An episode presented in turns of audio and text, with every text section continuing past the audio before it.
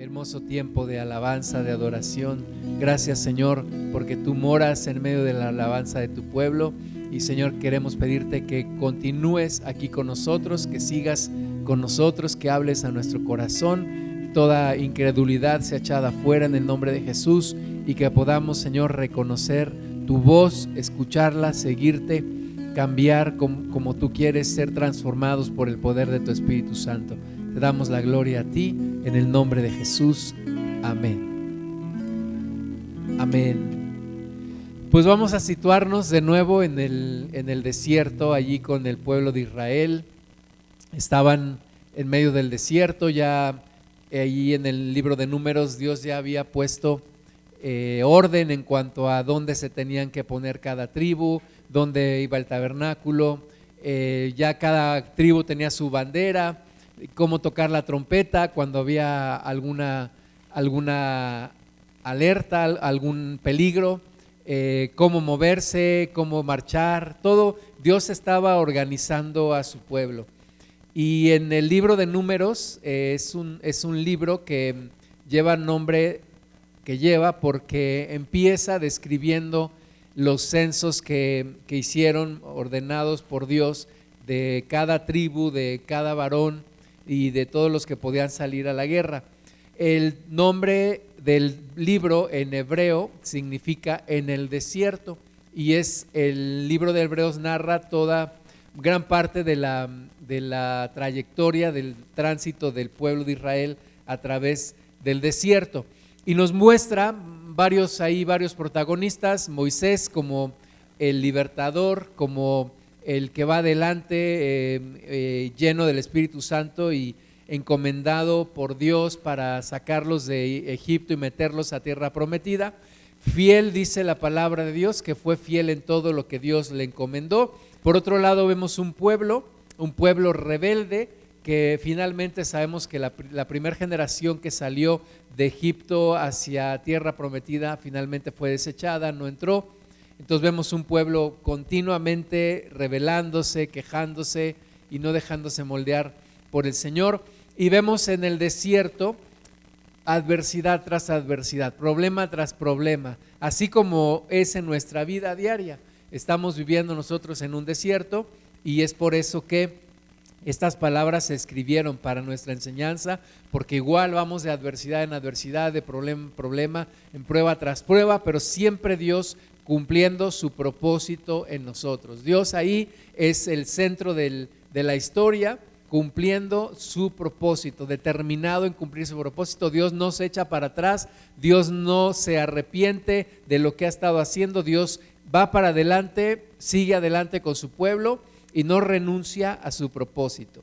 Y la enseñanza para nosotros, bueno, es que Cristo es nuestro libertador, que estamos en medio de un desierto también, que batallamos con nuestra propia naturaleza rebelde, eh, que se queja, que se duele, que se cansa, que se desanima, pero que Dios sigue adelante con su propósito.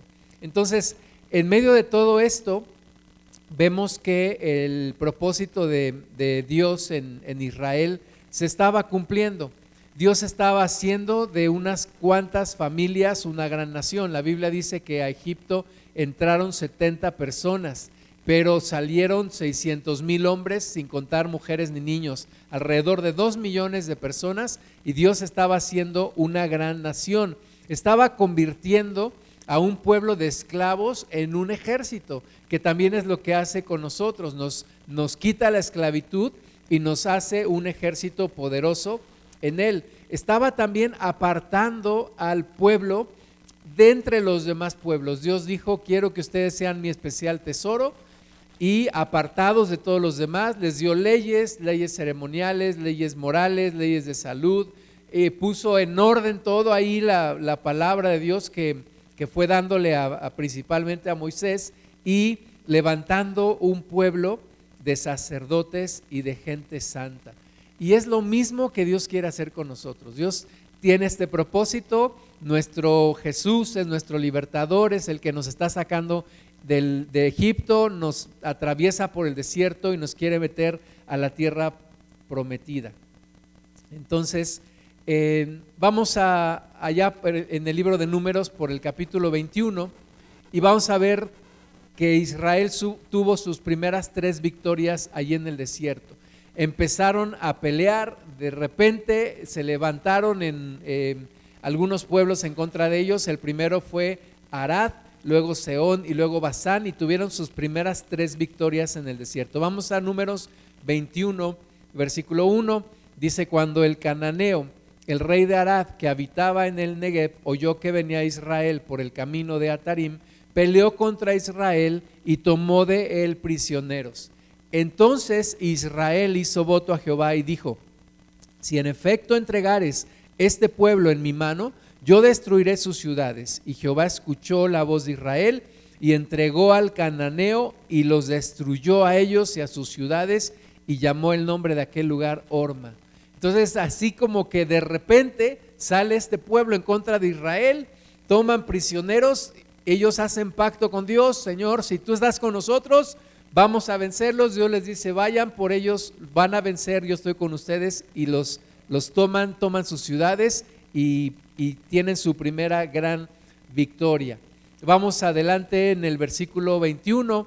Entonces envió Israel embajadores a Seón, rey de los amorreos, diciendo, pasaré por tu tierra, no nos iremos por los sembrados, ni por las viñas, no beberemos las aguas de los pozos, por el camino real iremos hasta que pasemos tu territorio. Mas Seón no dejó pasar a Israel por su territorio, sino que juntó Seón todo su pueblo y salió contra Israel en el desierto y vino a Jaasa y peleó contra Israel. Entonces ahora siguen avanzando, ahora se encuentran pasando por el territorio este de Seón. Le dicen, no queremos hacer guerra con ustedes, solamente déjenos pasar por el camino real. Y ellos se niegan y vienen en contra de Israel. Versículo 24, y lo hirió Israel a filo de espada y tomó su tierra desde Arnón hasta Jaboc, hasta los hijos de Amón, porque la frontera de los hijos de Amón era fuerte. Y tomó Israel todas estas ciudades y habitó Israel en todas las ciudades del amorreo, en Esbón y en todas sus aldeas, porque Esbón era la ciudad de Seón, rey de los amorreos, el cual había tenido guerra antes con el rey de Moab y tomado de su poder toda su tierra hasta Arnón. Entonces, segunda victoria aquí con este pueblo que no, no la estaban buscando, no estaban buscando guerra con ellos, pero ellos no los dejaron pasar, enviaron sus soldados contra Israel y pues los vencieron también. Segunda victoria de Israel. Y la tercera, números 21, 31, así habitó Israel en la tierra del Amorreo. También envió Moisés a reconocer a Jazer y tomaron sus aldeas y echaron al amorreo que estaba allí y volvieron y subieron camino de Basán y salió contra ellos Oc, rey de Basán, él y todo su pueblo para pelear en Edrei. Entonces Jehová dijo a Moisés, no le tengas miedo, porque tu mano en tu mano lo he entregado a él y a todo su pueblo y a su tierra. Y harás de él como hiciste de Seón, rey de los amorreos que habitaba en Esbón, e hirieron a él y a sus hijos y a toda su gente sin que le quedara uno, y se apoderaron de su tierra. Entonces, Tercera victoria contra el tercer pueblo, que es este pueblo de Basán. Ellos salen también contra Israel, Dios les da la victoria. Y todo esto se escribe también porque nosotros estamos batallando, tenemos un adversario que igualmente viene contra nosotros, el diablo con sus huestes, y nosotros tenemos que tomar victoria también. Y entonces todo esto se supo, se corrió la voz, empiezan a, a ver los pueblos que están ahí alrededor, y, sale uno, un, hombre, que al ver todo esto se preocupa y, quiere hacer algo porque como que siente miedo y siente que su pueblo y su tierra está en riesgo. Números 22, uno dice, partieron los hijos de Israel y acamparon en los campos de Moab junto al Jordán, frente a Jericó. Y vio Balac, hijo de Zippor, todo lo que Israel había hecho al amorreo. Y Moab tuvo gran temor a causa del pueblo porque era mucho. Y se angustió Moab a causa de los hijos de Israel. Y dijo Moab a los ancianos de Madián, ahora lamerá esta gente todos nuestros contornos como lame el buey la grama del campo. Y Balac, hijo de Zippor, era entonces rey de Moab. Entonces, este rey de Moab, llamado Balak, ve todo esto que está pasando, ve cómo Israel ya ha tomado tierras, ha vencido ejércitos y, le sale la preocupación y dice, pues ahora van a, van a tomar toda esta tierra, va a ser como el buey que, que va comiendo la hierba del campo y tenemos que hacer algo. Dice que tuvo temor a causa del pueblo.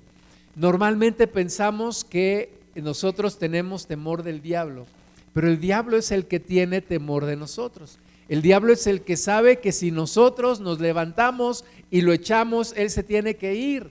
Así que está preocupado, Él no quiere que tú sepas que tienes el poder y no quiere que te levantes y no quiere que luches porque Él no quiere ser echado. Así que nosotros tenemos que levantarnos y tenemos que echarlo fuera y tenemos que pelear la batalla y recordar que Dios está con nosotros. Así como Balak tuvo miedo, el enemigo tiene miedo de que la iglesia se levante en estos días, pero tenemos que levantarnos. Y entonces tiene la preocupación, y entonces dice el versículo 5, por tanto envió mensajeros a Balaam, hijo de Beor, en Petor, que está junto al río en la tierra de los hijos de su pueblo, para que lo llamasen diciendo, un pueblo ha salido de Egipto, y he aquí cubre la faz de la tierra y habita delante de mí.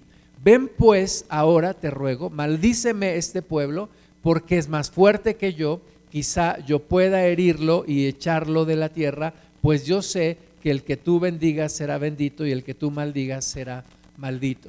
Entonces, este Balak manda a mensajeros a Balaam, que era un vidente, era un hombre que escuchaba la voz de Dios, y Balak le dice, pues traigan a Balaam para que maldiga a este pueblo, para que no sigan adelante. Este pueblo que salió de Egipto, se sabía todo lo que había pasado en Egipto y las plagas y cómo Dios abrió el mar. Y entonces Balak dice, manden a traer a Balaam para que detenga a este pueblo a través de su palabra, porque al que él maldiga será maldito y el que él bendiga será bendito. Y así lo hacen, van tras este hombre Balaam. Fueron los ancianos de Moab, números 22.7 y los ancianos de Madián con, los, con las dádivas de adivinación en su mano y llegaron a Balaam y le dijeron las palabras de Balac. Entonces toman eh, bienes, toman regalos, toman dádivas para convencer a Balaam de que venga. Eh, dice que, que eran dádivas de adivinación, lo tenían como un adivino.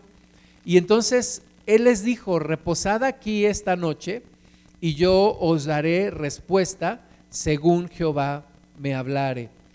Así los príncipes de Moab se quedaron con Balaam. Y vino Dios a Balaam y le dijo, ¿qué varones son estos que están contigo?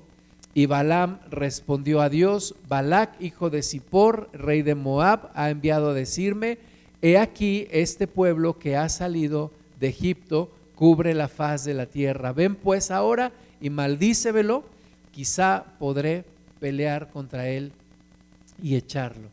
Entonces llegan con, con Balaam, llegan con los regalos y, y, él consulta a Dios. Y Dios le, le pregunta. No es, una, no es una pregunta con la cual Dios esté buscando información, pero ¿qué son estos, estos varones que están contigo? Y entonces Balaam piensa y dice, bueno, fueron enviados por Balac y, y, quieren que yo vaya y maldiga a este pueblo que está cubriendo la faz de la tierra que ha salido de Egipto. Y entonces creo más bien que Dios está haciendo un poquito reflexionar a, a Balaam.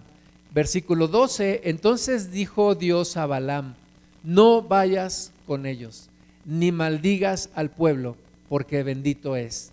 Así Balaam se levantó por la mañana y dijo a los príncipes de Balac, volveos a vuestra tierra, porque Jehová no me quiere dejar ir con vosotros. Y los príncipes de Moab se levantaron y vinieron a Balac y dijeron, Balaam no quiso venir con nosotros. Entonces, es un ejemplo claro de, de cómo tomar decisiones. ¿Cómo tomar decisiones? ¿Cómo tomas tú las decisiones? ¿Voy o no voy? ¿Me están ofreciendo esto? Me están diciendo esto, puedo comprar este bien o puedo ir a tal lugar o puedo cambiarme de, trabajo, de domicilio, etcétera, no sé. Enfrentamos decisiones todos los días, tenemos que tomar decisiones, decisiones tan, tan pequeñas como qué vamos a comer hoy o decisiones tan grandes como eh, más, más determinantes, si vamos a cambiarnos de domicilio, si vamos a cambiarnos de trabajo, si, si vamos a continuar. Todos los días tomamos decisiones. Y Balaam estaba tomando una decisión, vinieron delante de él los príncipes de Madián, le ofrecieron regalos, ve y maldíceme a este pueblo, pero lo, lo, que hizo Balaam fue consultar a Dios y Dios claramente le dice, no vayas porque ese pueblo es bendito.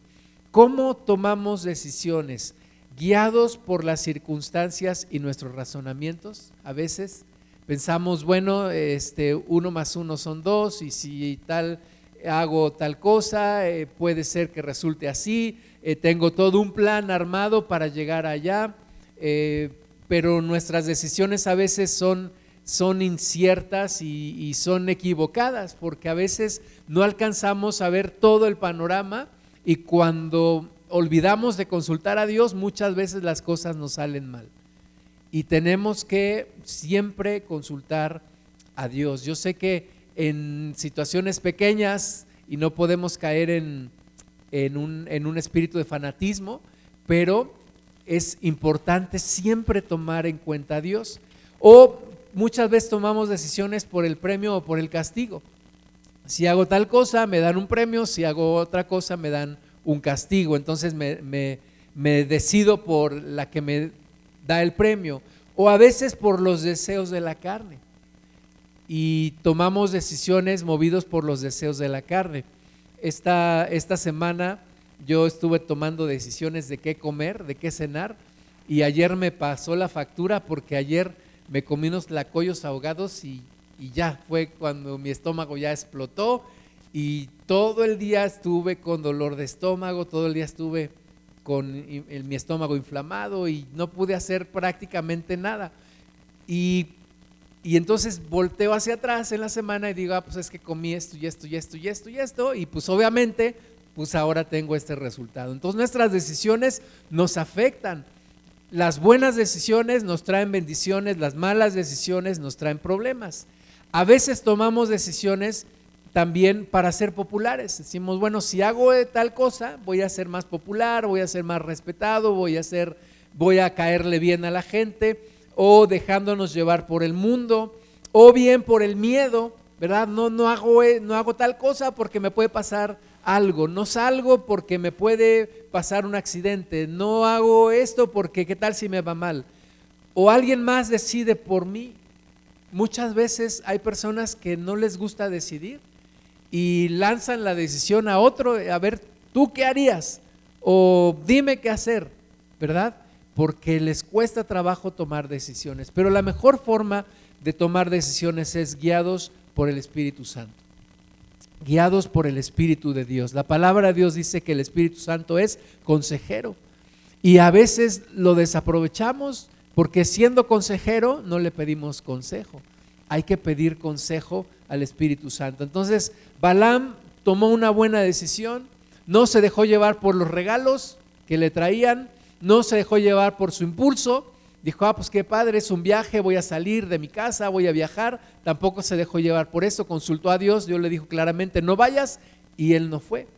Pero Ahí no queda la historia, versículo 15 de números 22. Volvió Balac a enviar otros, otra vez más príncipes y más honorables que los otros, los cuales vinieron a Balaam y le dijeron, así dice Balac, hijo de Zippor, te ruego que no dejes de venir a mí, porque sin duda te honraré mucho y haré todo lo que me digas. Ven pues, ahora maldíceme a este pueblo. Y Balaam respondió y dijo a los siervos de Balac, aunque Balac me diese su casa llena de plata y oro, no puedo traspasar la palabra de Jehová, mi Dios, para hacer cosa chica ni grande. ¿verdad? Hasta ahí la respuesta está muy bien, porque Dios ya le había dicho claramente, no vayas, pero le envían más príncipes, más honorables, con mejores regalos, y entonces dice, ah, caray, pues este, eh, bueno, de entrada no puedo ir eh, y hacer algo que Dios no me mande, sin embargo, dice el versículo 9, os ruego por tanto ahora que reposéis aquí esta noche para que yo sepa qué me vuelve a decir Jehová. ¿verdad? Dice, bueno, a ver si ya Dios cambió de opinión, a ver si con estos regalos más, más buenos y estos príncipes más honorables, ahora Dios me deja ir y puedo, y puedo tomar esta bendición. Y entonces se está dejando llevar por su corazón y por la codicia en su corazón. Y entonces viene a buscar a Dios, versículo 20 de números 22, y vino Dios a Balaam de noche y le dijo, si vinieron para llamarte estos hombres, levántate y vete con ellos, pero harás lo que yo te diga. Y aquí la pregunta es, ¿cambió Dios de opinión? ¿Cambió Dios de opinión? ¿O por qué le dice ahora que vaya?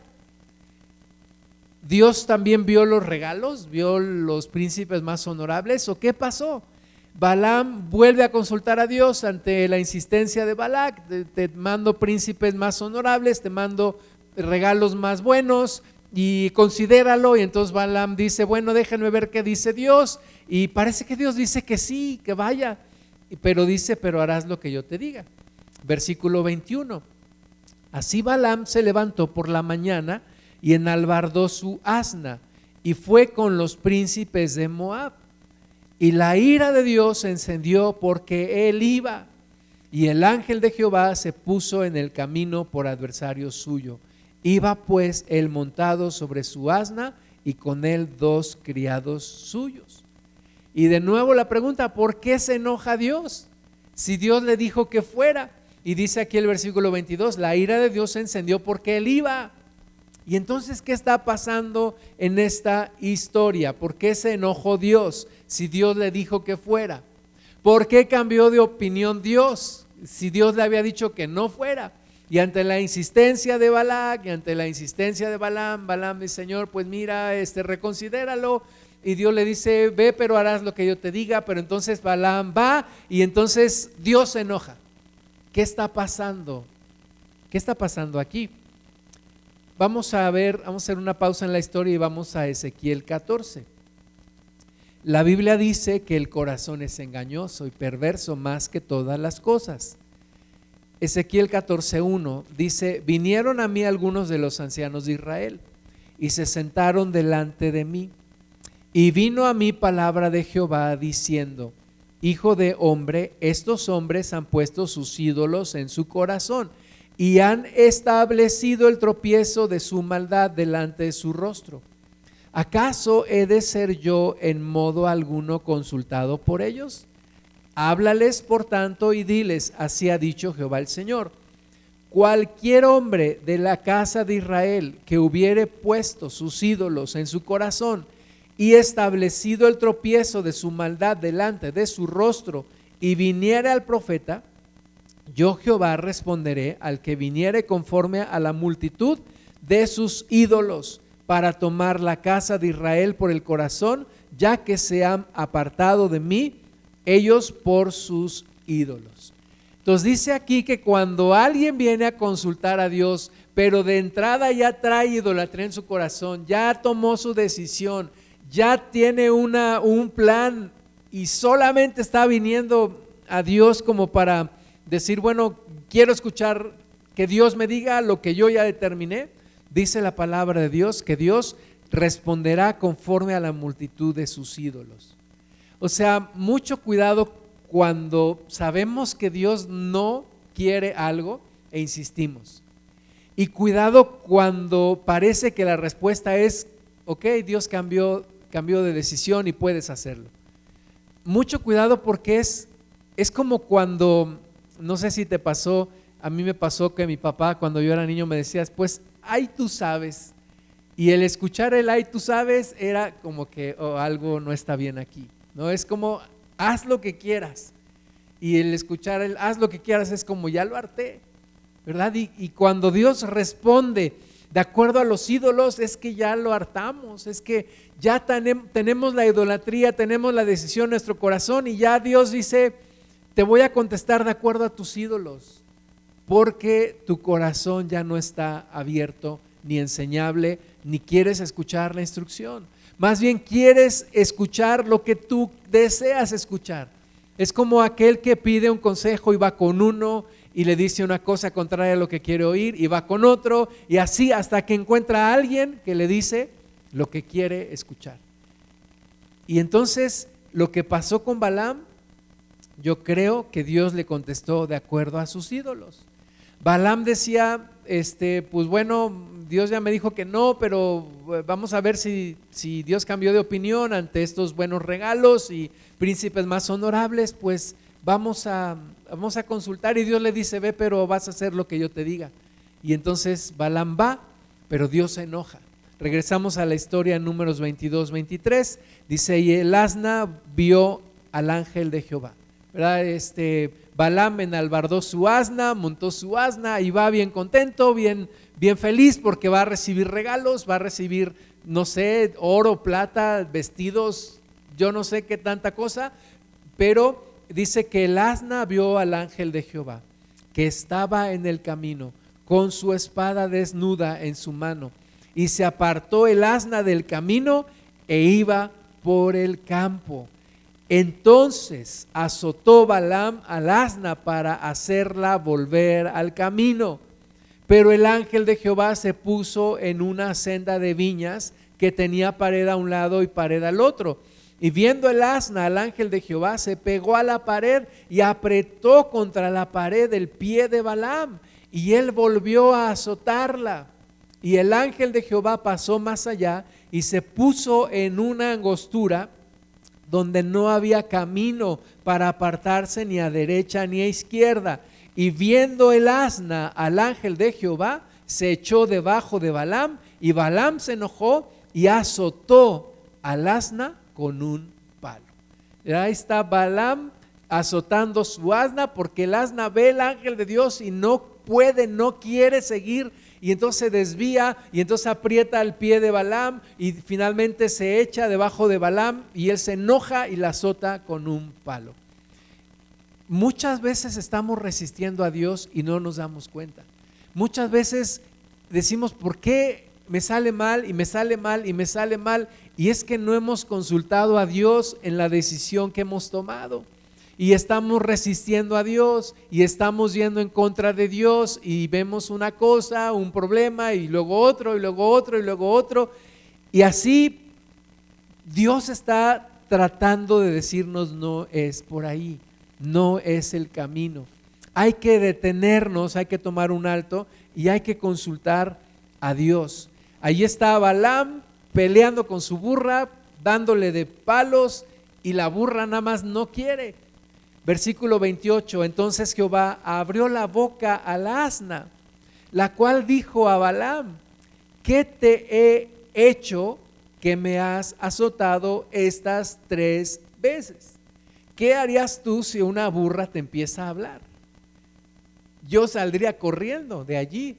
Pero Balaam empieza a discutir con el asna. Dice, y Balaam respondió al asna, ¿por qué te has burlado de mí? Ojalá tuviera mi espada en mi mano, que ahora te mataría. Y el asna dijo a Balaam, ¿no soy yo tu asna?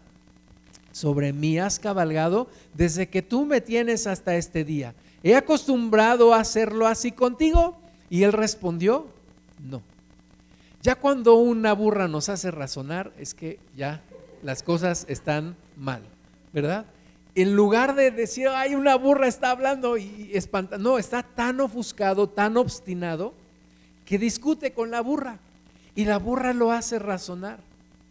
Podemos llegar a tener un corazón tan ofuscado que podemos llegar a ser más burros que una burra. ¿Verdad? Y estamos obstinados y estamos, ahora sí como dicen, te montas en tu macho y de aquí nadie me baja. Pero Dios estaba usando esta burra para hablar con Balaam y decirle, estás mal. Entonces, versículo 31, Jehová abrió los ojos de Balaam y vio al ángel de Jehová que estaba en el camino y tenía su espada desnuda en su mano. Y entonces es cuando Balaam hace reverencia y se inclinó sobre su rostro. Imagínate ver el ángel de Jehová con la espada desnuda, con la espada desenvainada, y ahí enfrente de ti. Y, la burra te salvó de, de que te matara el ángel de Dios, porque si hubiera seguido, hubiera pasado una tragedia ahí, versículo 32, y el ángel de Jehová le dijo, ¿por qué has azotado tu asna estas tres veces? He aquí, yo he salido para resistirte. Y aquí está la clave de todo esto, dice, porque tu camino es perverso delante de mí. Entonces, si Dios le había dicho, vas a ir, pero vas a hacer lo que yo te diga. Y tal vez Balaam iba a ir, pero ya se había olvidado de Dios y dijo, voy a recibir los regalos y voy a hacerme rico y voy a hacer lo que este hombre quiere y me va a ir muy bien. Su camino era perverso delante de Dios. Dios no solamente ve nuestras acciones, Dios ve nuestras intenciones. Y cuando nuestras intenciones no son correctas delante de Dios, las cosas nos van a salir mal. Y nos van a salir mal y nos van a salir mal. Yo no sé si te ha pasado, a mí me ha pasado que las cosas me salen mal, una tras otra, una tras otra, y es cuando de repente me paro y digo, ¿qué estoy haciendo mal delante de Dios? Y es cuando Dios me habla y me muestra que estoy mal en mis intenciones. Balaam tenía malas intenciones, su camino era perverso delante de Dios. Y Dios lo estaba resistiendo, Dios estaba oponiendo. Entonces, cuidado cuando Dios es nuestro enemigo, cuando Dios está opuesto a lo que nosotros queremos hacer. Mucho cuidado en caer en eso. El asna dice versículo 33, me ha visto y se ha apartado luego de delante de mí estas tres veces. Y si de mí no se hubiera apartado, yo también ahora te mataría a ti y a ella dejaría viva mucho cuidado con, ofuscarnos, con obstinarnos en nuestro corazón, hacer las cosas como nosotros queremos. Dice la Biblia que Dios abrió los ojos de Balaam.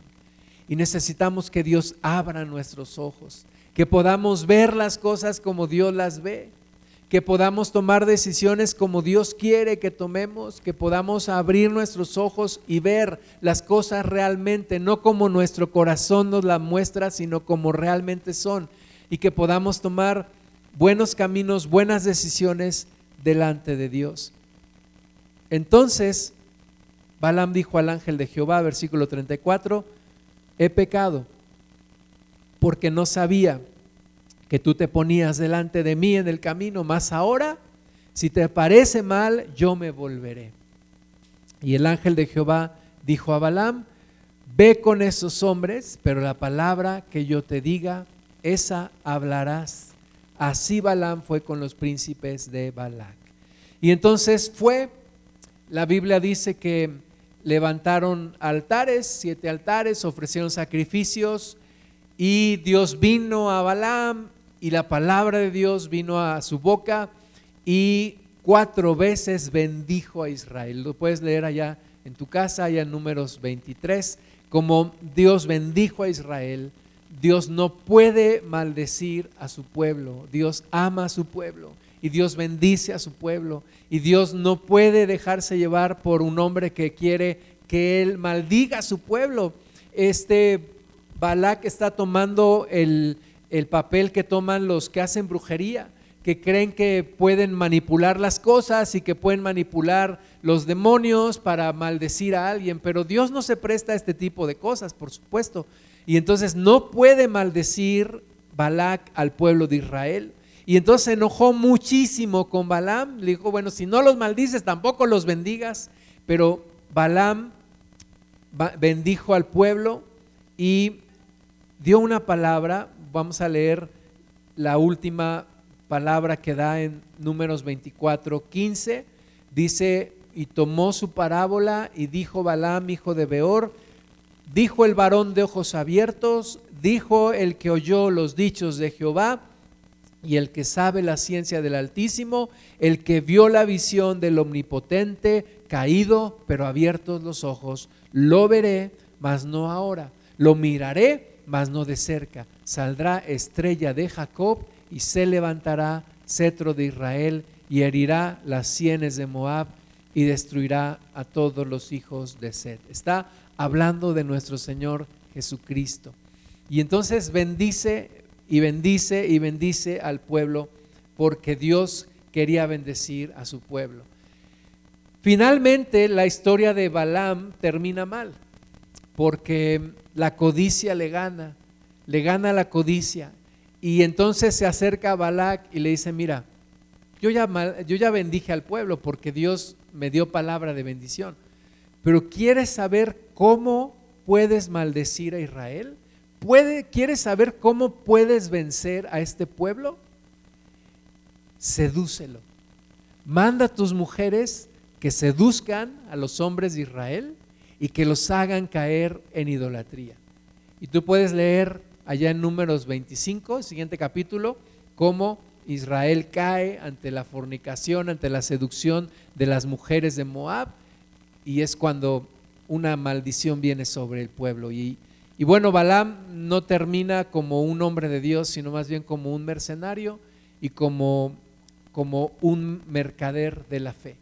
¿Verdad? Que no es el ejemplo que nosotros queremos seguir. Pero regresemos al tema de tomar decisiones. Juan 10, 27 dice, mis ovejas oyen mi voz y yo las conozco y me siguen. Y yo les doy vida eterna y no perecerán jamás, ni nadie las arrebatará de mi mano. Necesitamos escuchar la voz de Dios. Necesitamos reconocer la voz de Jesús, de nuestro pastor. Necesitamos escuchar su voz para seguirle para tomar las decisiones de acuerdo a su voluntad, para poder ser guiados por su voz, no por nuestra carne, no por nuestras emociones, no por nuestros deseos, no por quedar bien con los demás. Necesitamos escuchar la voz de Jesús para seguirle y para que nos vaya bien y para que Él esté con nosotros. Muchas veces le decimos, Señor, bendíceme y ayúdame en esto, pero lo primero que tenemos que hacer es pedirle dirección para que Él nos pueda bendecir, para que Él nos pueda guiar y bendecirnos en lo que estemos. Romanos 8, 14, porque todos los que son guiados por el Espíritu de Dios, estos son hijos de Dios. Entonces necesitamos ser guiados por el Espíritu Santo. Guiados por el Espíritu Santo y ser hijos de Dios. Si somos hijos de Dios, somos guiados por el Espíritu de Dios, escuchamos la voz de Jesús y podemos ser bendecidos. Segunda de Corintios 1:15 dice el apóstol Pablo escribiendo aquí, con esta confianza quise ir primero a vosotros, para que tuvieses una segunda gracia y por vosotros pasar a Macedonia y desde Macedonia venir otra vez a vosotros y ser encaminado por vosotros a Judea. Está diciendo el apóstol Pablo, miren, este era mi plan, ir a visitarles por segunda vez, luego pasar por Macedonia y luego de Macedonia ir a ustedes y de allí que ustedes me encaminaran a Judea. Ese era su plan. Pero dice el versículo 17, así que al proponerme esto, usé quizá de ligereza o lo que pienso hacer lo pienso según la carne para que haya en mí sí y no. Está, está diciendo, esto que yo planeé no se realizó. Y entonces, ¿por qué no se realizó? ¿Porque lo pensé ligeramente o porque lo pensé según mi carne y no según lo que Dios quería que yo hiciera? Y entonces hubo un sí y un no, una contradicción. ¿Te ha pasado que de repente tomas una decisión y dices, es que no debí haber hecho esto? O tal vez sí, pero tal vez no. Y está ahí la contradicción. Y esto es porque no nos tomamos el tiempo para consultar a Dios y para recibir la orden de Dios. Así como Balaam la escuchó, no vas, no vas porque yo no voy a maldecir a este pueblo. Escuchar la voz de Dios que nos dice esto de esta manera porque de otra forma hay una contradicción, dice aquí un sí y un no. Sí y no. Estamos ahí indecisos, trabados en la decisión. O muchas veces tomamos una decisión y somos inconstantes en esa decisión. Dice Santiago que el hombre de doble ánimo es inconstante en todos sus caminos. Y siendo inconstantes en todos nuestros caminos nunca vamos a alcanzar nada. Entonces, tomar decisiones de acuerdo a la voz de Dios, versículo 18, más como Dios es fiel, nuestra palabra a vosotros no es sí y no. Porque el Hijo de Dios, Jesucristo, que entre vosotros ha sido predicado por nosotros, por mí, Silvano y Timoteo, no ha sido sí y no, mas ha sido sí en él. Cuando Dios dice, te voy a bendecir, es que Dios te va a bendecir. Cuando Dios dice, te voy a sanar, es que te va a sanar. Cuando Dios dice, estoy contigo, es porque Él está contigo. Dios no es indeciso. Dios no dice sí y no. No, Dios dice sí y es sí. O Dios dice no y es no. Porque Él tiene todo el poder y porque Él tiene toda la sabiduría y todo el conocimiento. Y necesitamos tomar decisiones tomados de la mano de Él para que nos vaya bien, para que seamos constantes y para que salgamos adelante. Versículo 20, porque todas las promesas de Dios son en Él sí y en Él amén, por medio de nosotros para la gloria de Dios. Entonces, no tomar decisiones según la carne, no tomar decisiones a la ligera, no prometer lo que después no vamos a cumplir tomar el tiempo para planear, para estar seguros que es lo que Dios quiere y entonces sí ir adelante. Alguien dijo una vez que nosotros si fuéramos un barco, tendríamos que tomar decisiones como si fuéramos un gran crucero y no como si fuéramos una pequeña lancha. Un, un, gran crucero para, para cambiar de dirección le toma una gran cantidad de espacio. Una pequeña lancha lo puede hacer en un espacio muy reducido y muy rápido. Entonces, cuando se trata de cambiar de dirección, cuando se trata de tomar decisiones importantes, hay que tomarnos un buen tiempo. Hay que tomarnos un buen tiempo, buscar al Señor y hasta que Él nos diga de esta forma y estemos seguros que es lo que quiere, ahí entonces hagámoslo. Mientras tanto, no te muevas. Mientras tanto, si no estás seguro, si no has escuchado la voz de Dios y dices, ¿cómo escuchar la voz de Dios? Nunca he escuchado la voz de Dios de manera audible, puedes decir. Pero, ¿qué tal a través de su palabra? ¿Qué tal en tu corazón? ¿Qué tal a través de una convicción en tu corazón que Dios te pone? ¿Qué tal a través de una seguridad que tú sientes? Esto es lo que yo creo que debo de hacer. A través de un consejo de alguien espiritual que te, que te puede aconsejar, que te puede confirmar o desconfirmar una decisión. ¿Qué tal a través de que vas viendo las señales de Dios? en lo que vas avanzando. Entonces, escuchar la voz de Dios es indispensable. Santiago 5:12, pero sobre todo, hermanos míos, no juréis ni por el cielo, ni por la tierra, ni por ningún otro juramento, sino que sea vuestro sí sea sí y vuestro no sea no, para que no caigas en condenación. Entonces tu sí debe de ser sí. Tomaste una decisión, esta permanece en ella. Bueno, si te das cuenta que no es lo que Dios quería, regrésate al lugar de donde partiste. Pero si es lo que Dios quiere, determínate en eso. Y sigue adelante, y sigue adelante, y sigue adelante. Y motívate también con el testimonio de hermanos que están a nuestro alrededor y que son de bendición y que nos ayudan a seguir adelante. Pero cuando tú no, cuando tú no sea no, ¿verdad? no, no al pecado, no a la tentación, no voy a hacer esto, no porque Dios no quiere que lo haga, no, y aunque vengan las presiones y las presiones es un no. Cuando mis hijos eran pequeños me pedían algo y yo les decía no, y volvían otra vez, es que sí, mejor sí, dame esto, no, y les decía, si me sigues insistiendo, te voy a castigar, porque es no y es no. Entonces tú sí sea sí y tu no sea no. Proverbios 4, 7 Sabiduría ante todo adquiere sabiduría y sobre todas tus posesiones adquiere inteligencia. Engrandécela y ella te engrandecerá. Ella te honrará cuando tú la hayas abrazado. Adorno de gracia dará a tu cabeza, corona de hermosura te entregará.